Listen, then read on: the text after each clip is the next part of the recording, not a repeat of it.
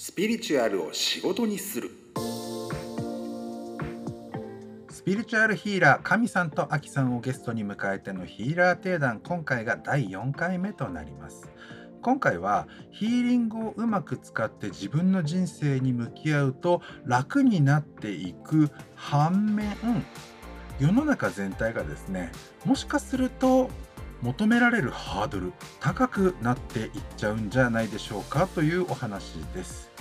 特に最近はね社会のホワイト化なんていうふうに言われますけれどもこれまでの時代よりも良くも悪くも何々ハラスメントっていうようなね人を傷つけるようなことはしないようにしよう。できるだけポジティブな言葉をかけるようにしようというふうな風潮がありますがそれって裏を返すとうるさいことは誰も言ってくれないっていうね自分で気づけない人はどんどん取り残されてしまう。そして取り残されていることに気がつかないんじゃないかという実は世の中は優しいホワイトなハードモードになってるんじゃないかというお話です。それではどうぞお聞きください。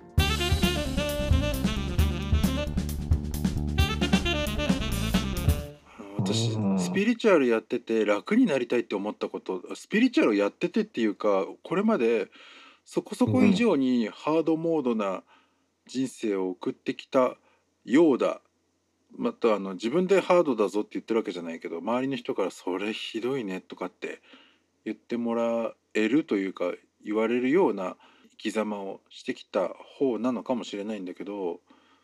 あのそれでも私あの楽になりたいっていう発想がなかったんですよね。なんか大変は大変でもその目の前に起きてくるものっていうのがいわば自分を成長させてくれるための課題なんだって思うと何ていうかこう楽になることを考える余地がないくらいその課題と向き合っちゃうんですよ私。それはヒーリングとかやり始める前から。うん、それがあったからっていうのもまああんのかもしんないけど楽になりたいって全然思ったことないんですけど結果としてものすごく楽になってっちゃいますねスピリチュアルちゃんとやると。うんでここから先ってそういうどうとでも楽にできてしまうし苦労したからといって偉いわけでもないし必要なわけでもないっていうそういう大変さっていうのはもう各個人が、まあ、当たり前のように処理した上で人前に出てこないとダメな時代になってくると思ってもうなってきてるんじゃないかなと思いますね。うんうん、だって今でも例えば人と会う時になんかどうしよう私今日体調悪くてなんかもう今もうんこ漏らしそうなのとか借金しまくりでお金ないのとかってわーわーわーわー泣きながらなんか待ち合わせ場所に現れるとか基本ないですよね。まあまあないです、そその自分の事情をなんか漏れまくって なんかめちゃくちゃ他人巻き込むというかあのそれお前の裁量でどうにかしてこいよ案件をすげえどうにもできなくて人前でバーンみたいなのってまあ基本的にあんまないじゃないですか。今でも。そのレベルで言えば。はいなんかそのハードルがもっともっと上がってっちゃうと思うんですよね。それこそ生きがいとかそういうなんていうのかな。精神論的なものも含めて何のために生きてるのかみたいな。そういうものも。うん。であの何のために生きるかみたいに人生語るのってかっこ悪いよとか親父の居酒屋じゃあるまいしみたいにさちょっとそのさシリアスになるのがかっこ悪いみたいなのってちょっと一昔前のその悪がかっこいいっていう時代に副産物的にあった気がするけどこっから先って途中経過でも浅くてもいいから何のために生きてるかぐらい自分で把握してないやつとは会いたいというか時間を割きたいと思わないですよねはっきり言って。何考えてるか分かんなくてやる気もないやつと一緒に時間過ごせって言われたらなんかえなんでってなんかそいつと一緒に時間を過ごすっていう優先順位どんどん下がりますよねやっぱり。うん。あの未熟でもいいんですよ。そのその時点で抱いてる結論が別に完璧な答えじゃなくてもいいんだけど、今はとりあえずこう思ってるっていう程度のこともない人間とはやっぱり会う価値というか会う意義を感じないですね。早くもやっぱり。うんさあ私だけが襟好みがとても激しいっていうよりは大体今そうなってる気がするなっていきつつある気がする。まあなんかあのーなんでしょうね、良くも悪くもその人付き合いの感覚っていうのが、その SNS 的なになってるっていうところもあるのかなそれはすごいある。と思ってうんあの人生な生の人生のそういういろんな出会いとか付き合い全てが SNS でフォローするかどうかとかの感覚にすそうそうそうごく近いですよね。はい、ミュートみたいなね。まあもう本当もう本当にミュート今ってさわざわざさブロックするっていうことしないじゃん。はい。あのツイッターで言えばさブロックって相手に分かっちゃうでしょ？はい。だからリアルで言うなら俺お前のこと嫌いだから絶好みたいにはっきり言っちゃうみたいなうんうんうんそれってさしてくれないんですよ今はうんミュート自分がされてることも気づかないうん自分がしたことを相手にも悟られない基本的には。うん。でそれが同じ会社の同僚だったりしていわばマナーとしてすれ違う時会釈したりとか朝出てくる時に顔を同じタイミングで付き合わせたら「おはようございます」ってなんか笑顔で挨拶するとかが成立しちゃってる場合は、あの鈍い人はミュートされていて人間としては相手にされてないがマナーとして挨拶してもらってるっていうそこを把握できなくて。うん。なんとなくのその挨拶と笑顔で自分は OK この人との付き合いがあるって誤認すると思う。間違って認識しちゃう。うん。しかもそのことを誰も教えてくれない。うん。あのミュートしてる側からしたら相手には気づかれない方が好都合なので「しめしめ」っていう感じですよねむしろ。うんだから本当にいい大人になったらっていうか、まあ、それが何歳かとかはちょっと細かくは言わないですけどあの分かんないけどもうねなんていうか言ってくれない。はっきり言って。対立したり気まずくなったうん。り気を悪くしたりする可能性があるようなそのネガティブコミュニケーションはまず選ばないっていうか選んでくれないよね相手が。うんすごいあの薄っぺらいホワイト社会の中でホワイトなマナーでホワイトな態度でホワイトな言動で実はミュートまあ実は超怖いと思うんだけどそれって。怖いですね。うんめちゃくちゃ。本当に裸の王様だよね。で結構私はもうそれあのこれ未来の話っていうよりはもうなってるなっていう形としてすごく認識するんですよ特にバスへの飲み屋をこうなんだろう世間を観察するみたいな意味で私いろいろ巡るんですけどはい。あの明らかにあれな人がいたとして周りの一般的な程度の良識的な人ってその人のことミュートしてるんですよ。うんうんうんけ、ど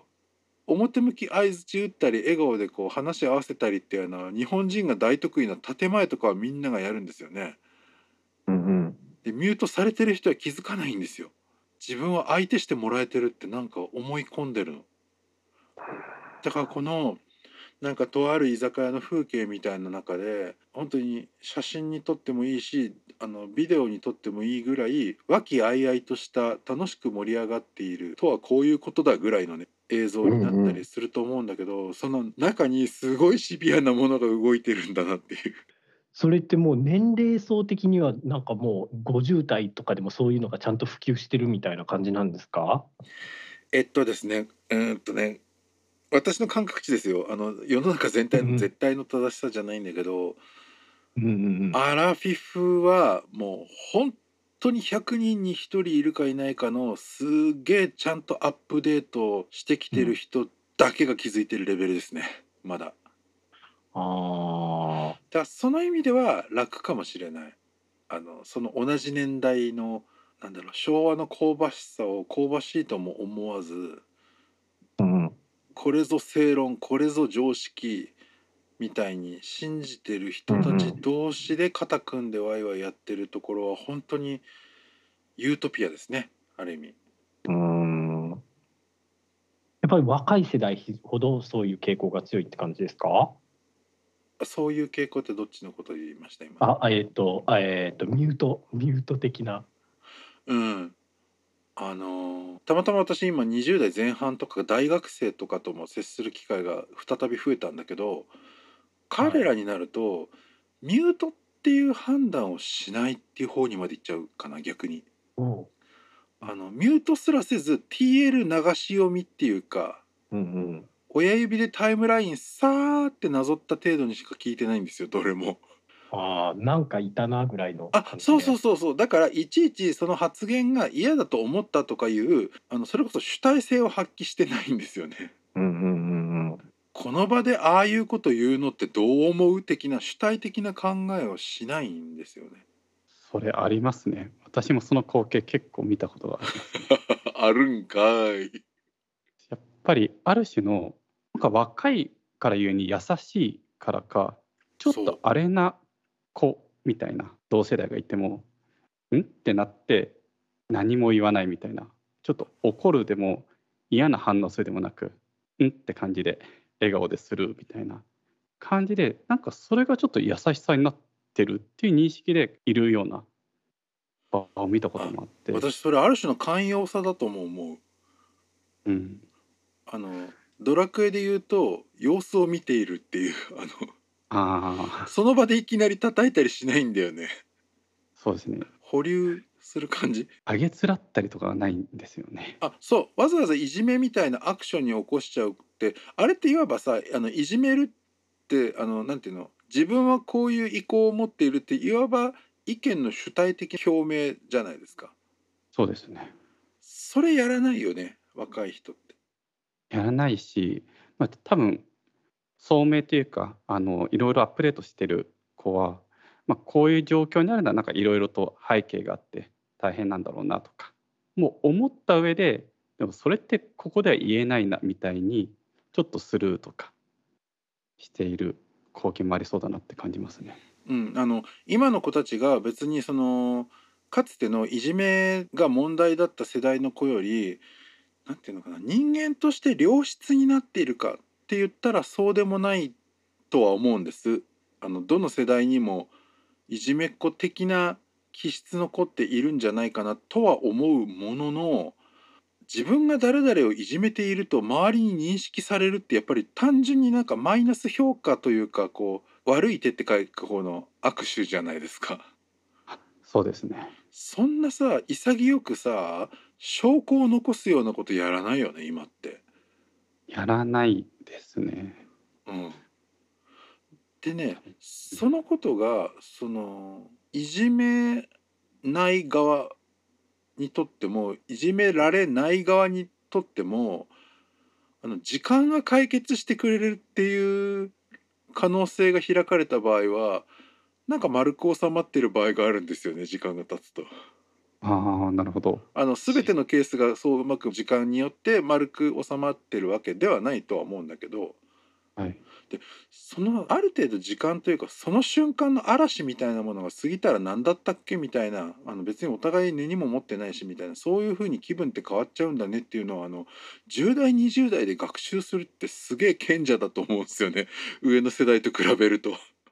ああ確かになんかもう根に持ったまま何年ももう10年も20年もってよりははるかに良好な環境を築ける可能性開かれていくっていう意味ではすごいですよね。そうなんかあの自分自身も含めてなんかまだいろいろ至らない点があるから相手だっていろいろ至らない点はあるだろうなみたいななんかそういういい意味での寛容さが若い人たちすごく育ってる気がする。うん、なんかやっぱり相手の事情を細かく察するみたいな動きを、なんか言葉選びから感じることもあるんですよね。はい、それそれこそ、まあ、すごいなと思ったのが20代前半の子でなんか肥満っていう言葉使わなくて体重が大きい人みたいなそこまでいくんかみたいな感じのオブラートの包み方をしててあ多分うん、肥満って言ったら多分傷つく人がいるんだろうなっていうのをちょっと察した感じの顔でわざわざ体重がちょっと多いとか大きい人みたいな言い方をしてたんですね。もう今ねその太ってるとか重いって言わないですよねデブって絶対言わないしうん、あの大きい人って言いますよねやっぱね。いますね。結局それによってなんか一見卑怯というかなんかちゃんと言えよっていうような部分も人によって感じるかもしれないけどその方がなんか丸く収まるじゃないうん、収まりますね。なな収まるも何も波風が立たないよね。うん、ここれ波風が立たないことでまあ良い側面本当は不必要に荒れて場が壊れていくってないとは思うんですけど逆に怖いのが波風があったから気づけたとか学べた人はどうなっていくんだろうっていうのをちょっと思っちゃって。気づけないで自然淘汰されていくんじゃないでしょうかに一票。ありそうですね。はい、めちゃくちゃ不穏なところで終わりましたね。あの、自然淘汰されるに一票ってお前何言うとんねんっていう感じですけれども、えっと、今聞き返しても私本当にこのタイミングであのテンションで明るくよく言ったなと思います。今も全く同じです。あの人間社会ってやっぱり野生動物の世界とは違うぞって一般的に思われてたり言う人もいるのかもしれないんだけれども私結構ね違わない野生動物と同じでもう突然何か天敵に襲われるとかまさかの何々でそれまで順調だったものが一瞬で壊れるとか全然あり得ると思っています。そのことがあたかもそうでないかのように勘違いしてるというか、まあ、そのこの国は平和だねとか、まあ、人間社会だし戦争が起きてるわけでもないし大丈夫でしょうみたいに甘く考えていて、まあ、実際そういうひどいことが人によっては起こらないから人間社会が安全であるかのように勘違いしてるだけなんじゃないかなって思っています。で生き延びるっていうことはやっぱりうんまあ、どのぐらいのハードさで思ってるかにもよるかもしれないけどそんなに簡単なことではもしかするとないのかもしれないななんて思ったりもします。まあそれもあってですねこの生き残れる人が当たり前にできること自分一人だけができなくなったとしたらその時は本当におしまいなんじゃないでしょうか明るく言う話じゃないわね。